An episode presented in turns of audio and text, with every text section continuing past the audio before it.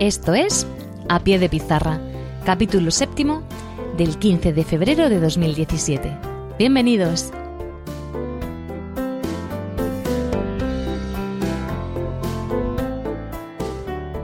Muy buenas, esto es A Pie de Pizarra, un podcast sobre educación mediante el que comparto mis experiencias e inquietudes sobre esta dedicación y vocación que es la enseñanza. Mi nombre es Raquel Méndez. Este año soy tutora de tercero de primaria y soy la presentadora de este programa donde vais a escuchar mi voz contando mi día a día como maestra de primaria. Empezamos.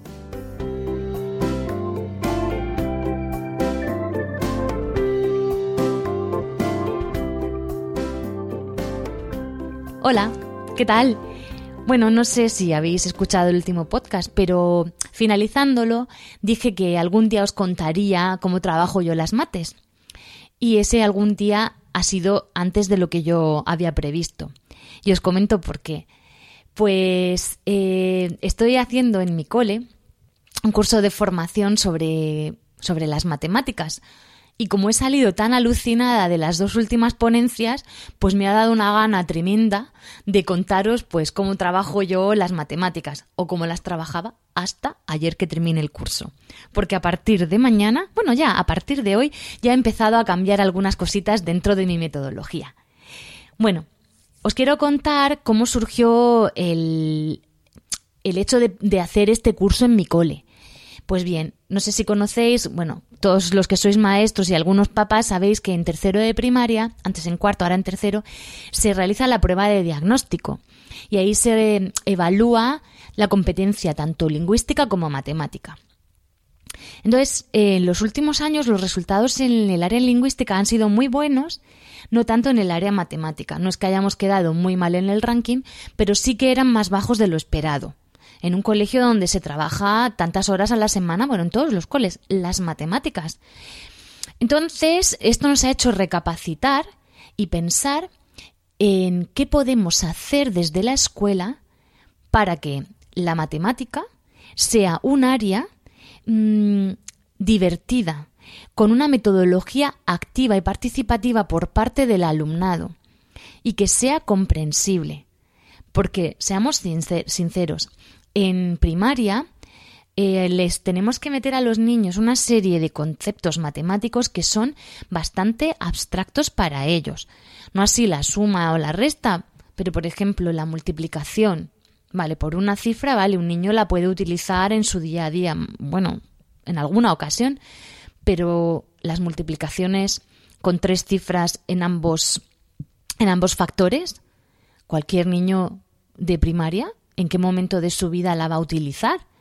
Ningún niño se va a tener que poner a multiplicar en su día a día 1387 por 945. Mm, no, y si lo tiene que hacer en un momento determinado, para eso están las calculadoras. Porque seamos sinceros, nosotros no hacemos eso de cabeza. Si tenemos el móvil al lado o una calculadora, lo vamos a utilizar, que para eso están. Al igual que las divisiones, es, es bueno enseñar a un niño a dividir, pero con que tengan la noción de lo que es una división y sepan dividir por una cifra, mm, porque les tenemos que enseñar a niños tan pequeños a dividir entre tres y cuatro cifras. Sí, bueno, entre la, mm, unidad seguida de ceros o, cualquier cifra seguida de ceros, sí. Pero 4.857 entre 2.385, pues otra vez usamos la calculadora. Hay que enseñar matemáticas, no me malinterpretéis, pero para ellos, como no es algo cercano que utilicen al día a día y no lo ven algo útil, porque es verdad, siempre me dicen, pero señor, ¿yo para qué quiero aprender eso si hay una calculadora? Yo pienso, pues sí que tienes razón. Y yo, bueno, sí, que es, muy útil, tienes que saberlo. Pues, claro, no lo ven tan cercano, entonces mm, no lo vivencian. Lo mismo que cuando les haces a un niño, a los niños, calcular el perímetro y el área de un polígono. Pues como no te vayas a poner con tu padre o tu madre o tu abuelo a vallar un, un terreno que tengas y tengas que medir pues el perímetro de ese terreno para calcular los metros de valla, pues yo no le veo otra utilidad para un niño de primaria sinceramente, y no, no sé si eso se, considera, se consideraría explotación infantil poner a un niño a clavar tantos metros de valla. Pues eso. que muchas veces les pedimos a los niños que aprendan cosas que para su día a día, pues eh, en este momento de sus vidas no es útil. A no ser, pues eso, pues lo que acabo de decir, igual con el dinero. Ellos tienen que saber manejar el dinero, pero seamos sinceros, no les vamos a mandar a hacer la compra semanal a nuestros niños solos, ¿no? Van con nosotros. Entonces, que sumen cantidades tan grandes de cabeza, pues no, porque ni nosotros lo hacemos. Para eso están las, las máquinas registradoras y el cajero o la cajera, pues con su, con su teclado, pues lo calcula. Pero lo que digo, las matemáticas me encantan y son súper útiles. Simplemente estoy intentando explicar por qué un niño puede no sentirse identificado con, con las matemáticas. Bien, pues os quiero contar un poquito, antes de meterme en materia de lo que he estado trabajando yo en, las matemáticas, pues eh, qué es lo que la formación, cuál es la formación que he recibido. Pues han venido mm, cuatro ponentes al cole. Tres de ellos estaban trabajando el método ABN, que es un método nuevo, bueno, sí, más o menos nuevo dentro del mundo de las matemáticas y que está revolucionando todo lo que es la enseñanza de este área. Yo, la verdad, me he quedado asombrada con las cosas que, de las que son capaces de hacer niños desde infantil hasta sexto de primaria con, con las matemáticas. Yo, vamos, yo soy incapaz de hacerlo.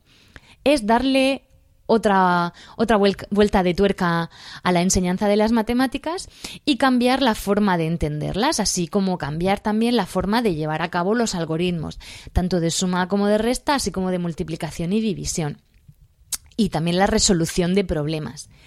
Em, en principio, este método, el método ABN, se creó para trabajar las matemáticas con alumnos de educación especial, alumnos con necesidades educativas especiales pero viendo el resultado tan fantástico y maravilloso que tuvo en estos alumnos, se decidió traspolar este método a las aulas y ha sido un descubrimiento. Pero claro, para llevar a cabo el método ADN en todo el centro, toda la comunidad educativa tiene que ser mm, consciente de que tiene que formarse, puesto que no es una cosa que tú te lees el libro y ya lo puedes llevar al aula. Esto conlleva una formación mm, pues de bastantes horas para y de preparación luego en, en, el claustro y hacer un grupo de trabajo y que todos tengan la misma línea para poder trabajar desde infantil hasta sexto de primaria eh, con esa metodología. Nosotros en nuestro centro no queríamos adoptar el método ADN, porque al ser un centro tan grande, pues nuestra plantilla de un año a otro cambia mucho. Entonces, eh, imagínate que tú llegas nuevo a un, a un centro, tú no te has formado en el método ABN y todo el colegio lo tiene implantado. Pues es muy difícil, si no te has formado, pues llevar a cabo este tipo de metodología. Entonces le estuvimos dando muchas vueltas y queríamos que nos dieran pinceladas sobre este, sobre este método, pero aparte queríamos traer otro tipo de, pues de metodologías pero basadas en los algoritmos, o sea, cómo trabajamos nosotros los algoritmos como toda la vida. Y ahí entró en, juego el gran matemático José Ángel Murcia, que mm, yo lo conozco porque es un amigo mío y aparte mm, porque soy su seguidora, vamos, su, seguidora número uno. Su blog se llama Tocamates y le podéis seguir en Facebook, en Instagram y en, en Twitter y tiene muchísimas, muchísimas actividades para trabajar dentro del aula a través de juegos, con todo tipo de materiales, pero sobre todo con regletas. Y bueno, después de dos días intensivos con él de formación, mm, si ya era fan, ahora yo creo que me he vuelto groupie, pero de las locas. O sea, mm, ya el primer día que di el curso, ayer, yo ya estuve aplicando cosas en el aula. Pero es que hoy he vuelto a aplicar cosas en el aula. Y yo ya mm, estoy como loca porque me quiero comprar 100.000 millones de materiales que nos ha presentado él, pues para poder hacer mm, virguerías con los niños. Entonces, mm, no os voy a contar todo lo que he aprendido, pero sí que os, os invito a que investiguéis en Internet cosas sobre el método ABN hay un montonazo de vídeos con cosas súper chulas como enseñar, mm, yo qué sé, lo que os podéis imaginar a través del, con el método ABN y luego que sigáis los vídeos de José Ángel Murcia en Tocamates, porque es que de verdad que no tiene desperdicio. Bueno, puede ser que alguno de vosotros nos guste, pero es que seguro que vais a coger ideas. Es que es fantástico, no os lo podéis imaginar. Bueno, pues eso. A partir de hace dos días yo ya he empezado a cambiar cosas en mi aula, pero lo que yo quería contaros es cómo las estoy trabajando yo antes de, recibir esta formación. Bueno, yo siempre he pensado que las mates, tanto como las demás asignaturas, tienen que ser divertidas. Porque si no hay diversión, no hay motivación. Y si no hay motivación, no hay aprendizaje. Ya sabéis que ese es mi mantra. Motivación, aprendizaje, motivación, aprendizaje. Pero es que es verdad. Si un niño no tiene ganas de ir al cole, no va a aprender. La motivación es la llave para el aprendizaje. Entonces, mm, pues yo siempre he intentado que las matemáticas, mm, pues que sean divertidas. Al principio, pues cuando empecé a trabajar allá por el año 98, pues de claro, salgo de la facultad, me preparo la oposición, mm, no me saco la plaza, pero entro en la lista de interinas. Y con 22 años, 21 años, ¡pum!, al aula. ¿Cómo trabajo yo las matemáticas? Madre mía, señor, si a mí no me han formado en esto en la, en la universidad. Yo he dado matemáticas, pero a mí nadie me ha enseñado didáctica. Pues coges el libro de texto. Porque ahora a mí, yo seguía el libro de texto, pero no me satisfacía. Entonces siempre intentaba inventarme yo actividades pues para trabajar los contenidos que tenía que dar ese curso. Utilizaba el, el libro pues como una herramienta, porque es que yo cada vez lo tengo más claro. El libro no es el vademecum del maestro, el libro es un apoyo y de ahí podemos sacar un montonazo de actividades. Pero no son las únicas actividades que podemos hacer en el aula. Esto cualquier maestro lo sabe. La verdad que sí, que te viene bien como guía, pero lo que tú vayas a ponerle a tus alumnos le va a dar cien mil vueltas a lo que te ponga el libro. Bueno, pues como no me gustaba mucho lo del libro, pues yo lo que fui haciendo, pues fue crearme personajes. ¿Y qué personaje me creaba? Pues, pues si estaba, si estaba dando la suma, pues me inventaba la señora Doña Más, que lo quería todo, todo lo quería juntar, ella lo quería amontonar todo, tenía un poco así el síndrome de Diógenes, que no quería tirar nada, todo para ella. Luego también, pues para trabajar la resta, pues me inventé al señor Don Resta, que era el que, el que te quita todo, te lo quita todo, todo. Y luego la señora Doña Diferencia, que era la que calculaba cuánto me faltaba para llegar a otra cantidad. Estoy trabajando la resta, pero de dos formas distintas.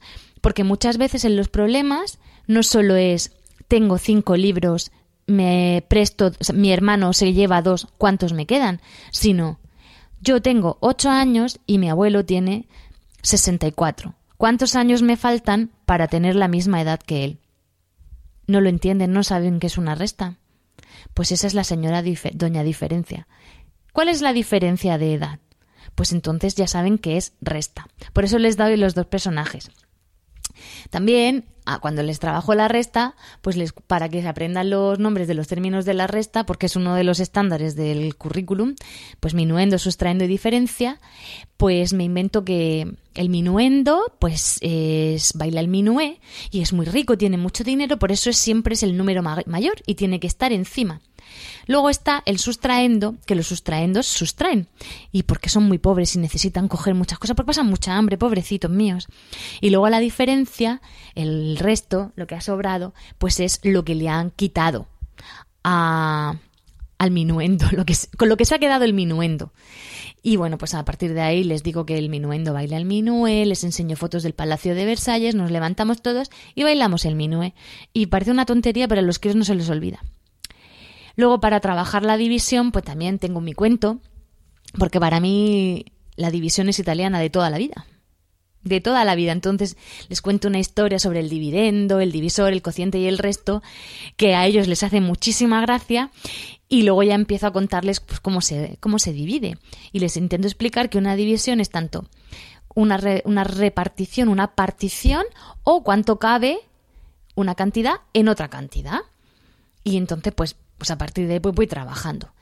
Eh, luego os cuento cómo, cómo trabajo todos los algoritmos, ¿vale? Y pues además de esto, a mí me faltaba algo. Digo, ay, quiero que los críos cuando empiecen la clase ya vayan súper ilusionados. Digo, ¿qué me falta? ¿Qué me falta? Ah, una canción. Una canción. Yo soy súper ochentera, lo tengo que reconocer. Y yo mm, soy una friki de los dibujos de los 80. Entonces, no sé si os acordáis, los que sois de mi quinta, de los dibujos de Sherlock Holmes.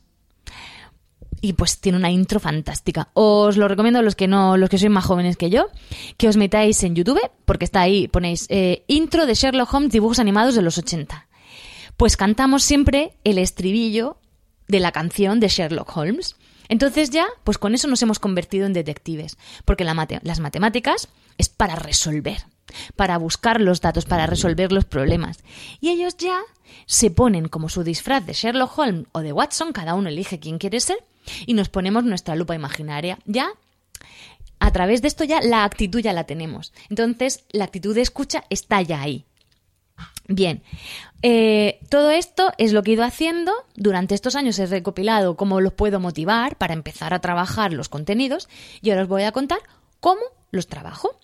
Bien, mi rutina semanal de las matemáticas es todos los lunes de 2 a 3 yo me reúno con mi compañera. Porque los lunes no tenemos matemáticas.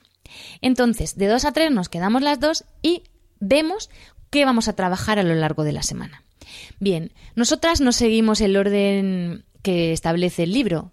De hecho, el libro que llevaban antes en el colegio nosotras lo hemos quitado y hemos eh, adquirido otro método diferente, que es un libro enormemente gordo que tiene muchísimos recursos que no los hacemos todos, pero de ahí sí que sacamos bastantes actividades.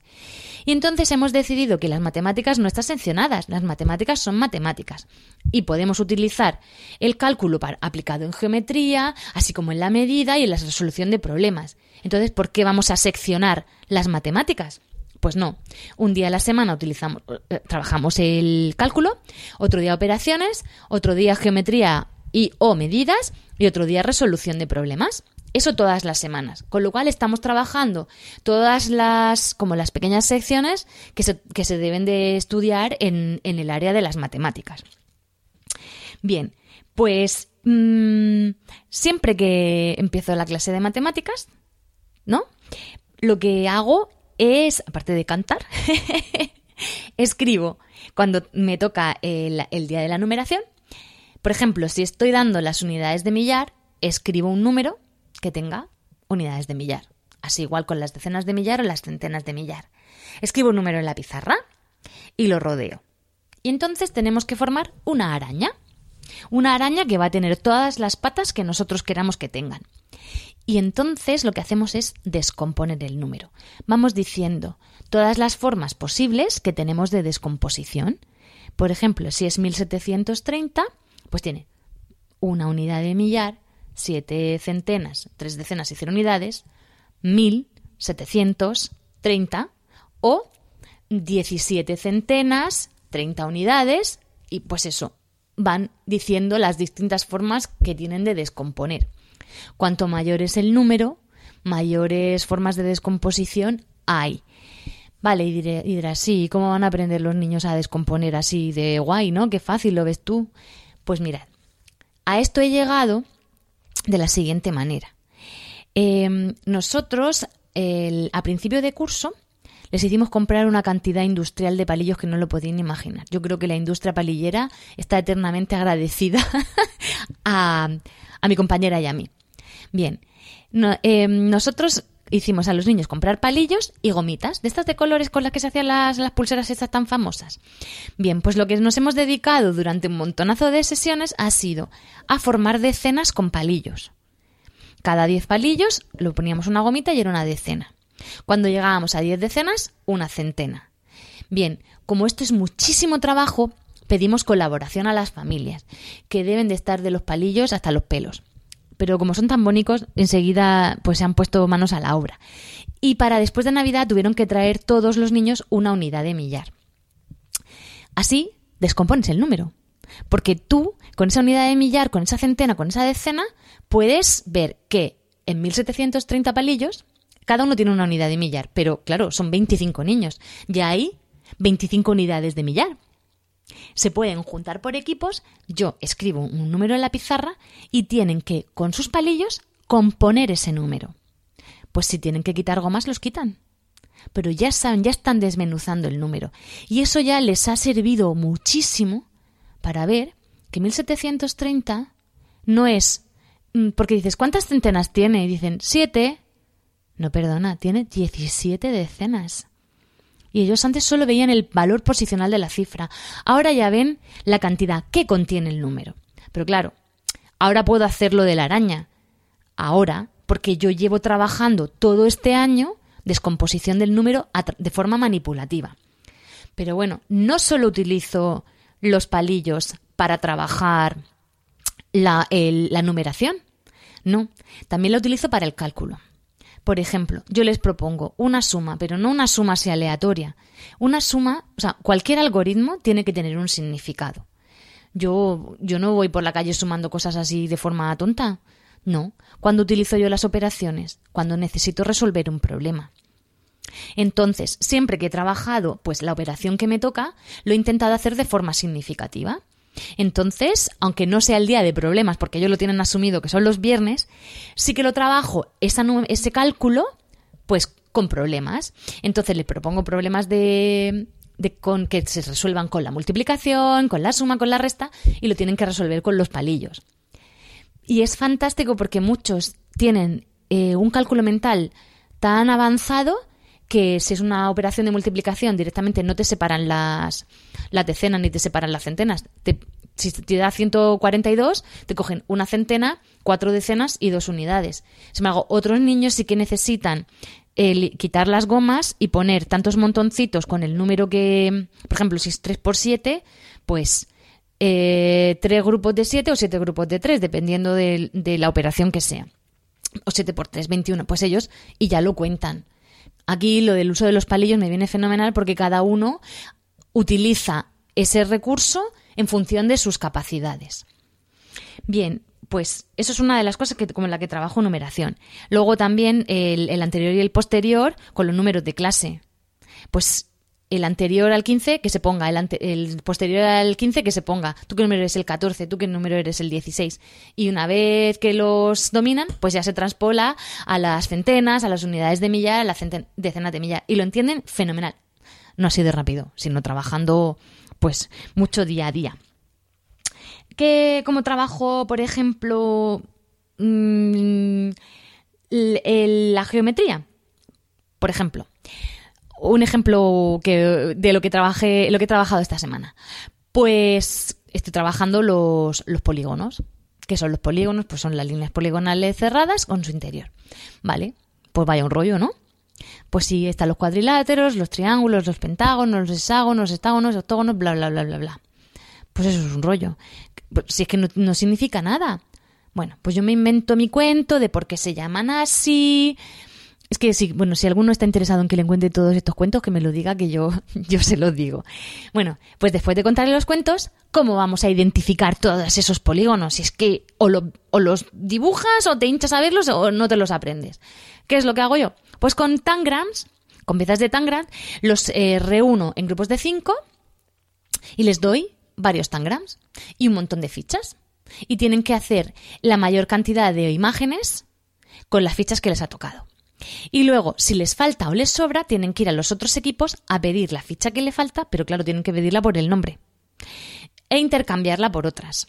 Y luego, cuando han conseguido formar uno o dos dibujos, tienen que contar el número de cuadriláteros que tienen y cómo se llama cada cuadrilátero, el número de triángulos, el número de pentágonos, mm, hexágonos o las figuras que les haya tocado. Así, jugando, pues mm, se lo aprenden fenomenal.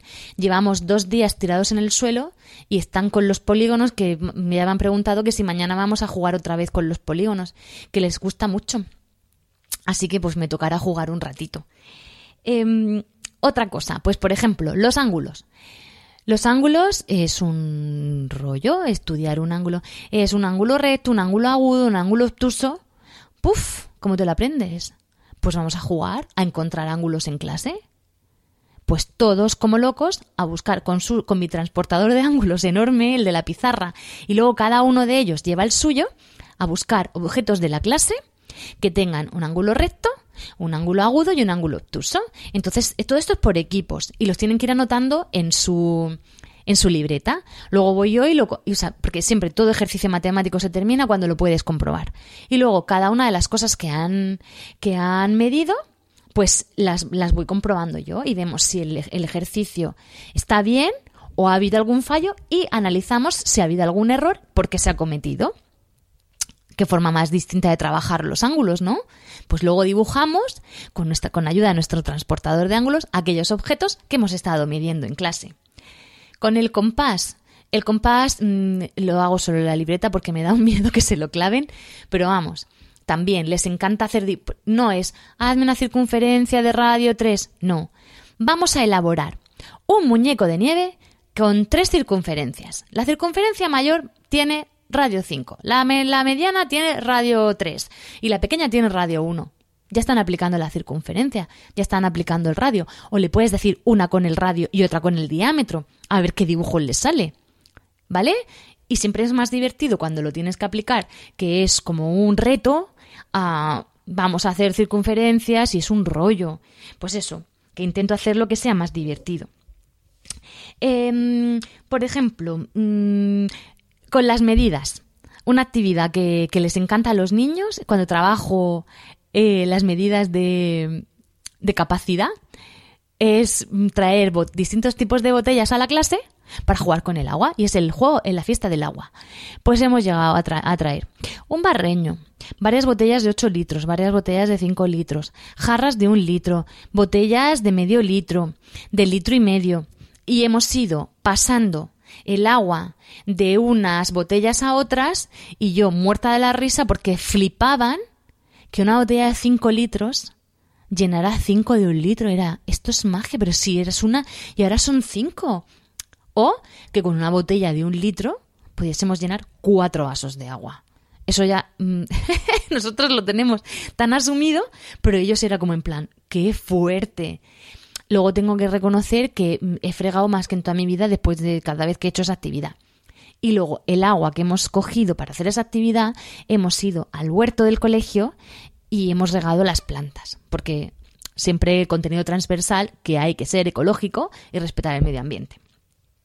Bueno, esas son algunas de las actividades que hago. Y quiero deciros también cómo trabajo lo de los problemas, por si os sirve de ayuda. Bien, todos los viernes, como os he dicho, trabajamos los problemas.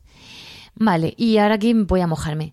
Mm, nunca jamás le he hecho copiar a un niño mm, en todos estos años que tengo, en los últimos años, un enunciado. Y menos en matemáticas. Vale, los enunciados están en el libro. Yo entiendo que si los papás tienen que coger el libro para dárselo al, hijo que están en un curso inferior, pues es un rollo que te pinten en el libro. Pero es que yo veo tan innecesario copiar los enunciados de los eh, problemas de matemáticas en la libreta cuando ya están escritos en el libro, que es que no me siento con fuerzas de pedirles eso a mis niños. Pero claro, yo quiero que ellos se lo lean bien. Entonces tengo una estrategia. Cogemos el color rojo del lápiz y subrayamos los datos del problema.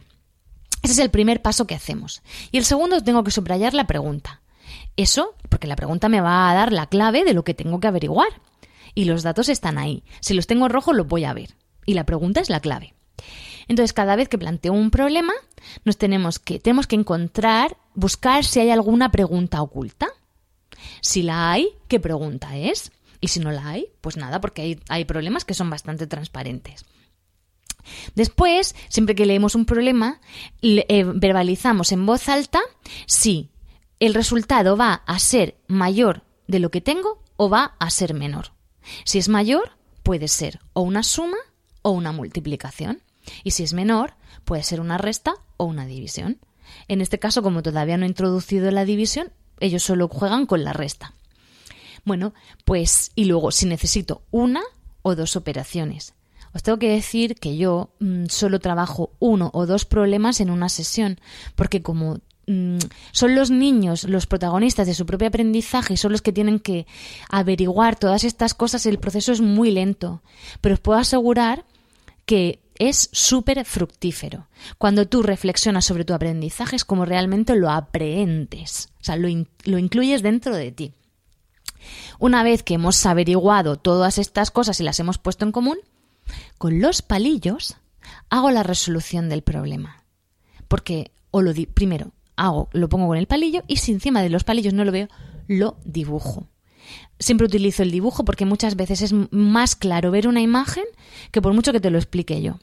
Pero bueno, que mm, lo de los dibujos mm, ya no lo utilizamos tanto desde que estamos con los palillos, porque al representar las cantidades con los palillos lo ven enseguida, porque van quitando o van añadiendo o van multiplicando.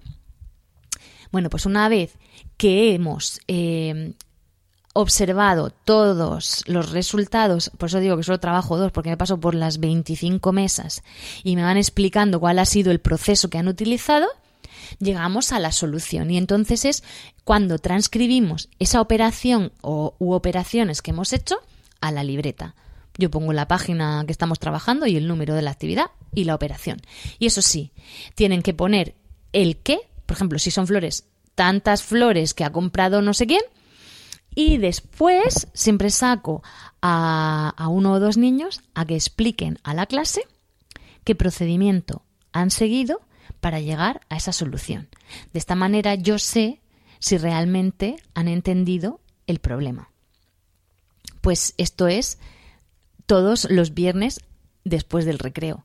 Y dirás, diréis, pues estarán súper nerviosos. Pues no, es la mejor clase de la semana. Están alucinando, les encanta y yo, pues más feliz que una perdiz. Si esta mañana cuando les he dicho que eso que iba a hablar del podcast de matemáticas querían, pero, pero, puedo, puedo hablar yo, puedo hablar yo, por favor, señor, tienes que decir que las matemáticas molan mucho, que son lo mejor que hay, que son súper divertidas. Digo, sí, sí, sí, no os preocupéis que yo lo voy a decir. Bueno, pues esto era lo que quería compartir con vosotros, cómo vivo yo las matemáticas de día a día y pues que a partir de mañana pues ya voy a empezar a introducir más cosas. Os voy a contar mm, eh, lo que llevo haciendo estos dos días. Una cosa que dijo José Ángel Murcia en el curso de formación. Todos los días tienen un número, ¿no? Ayer fue el 14 de febrero. Escribí el número 14 en la pizarra lo rodeé con un corazón. Bien, la pregunta que les hice fue, ¿qué sabemos del número 14?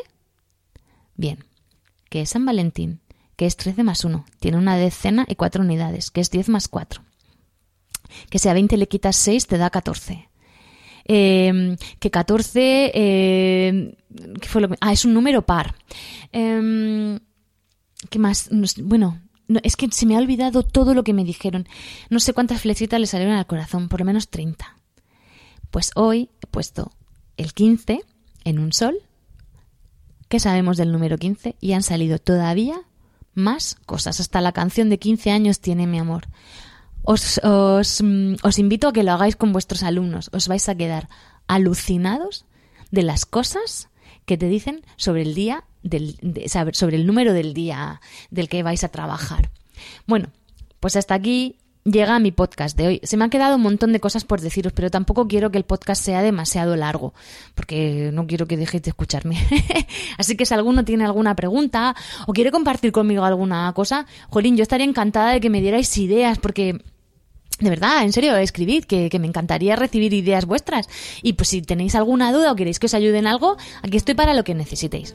Bueno, chicos, pues, chicos, chicas, mamás, papás y algún pequeñajo que seguro que está por ahí, algún niño de mi clase que todos me escuchan.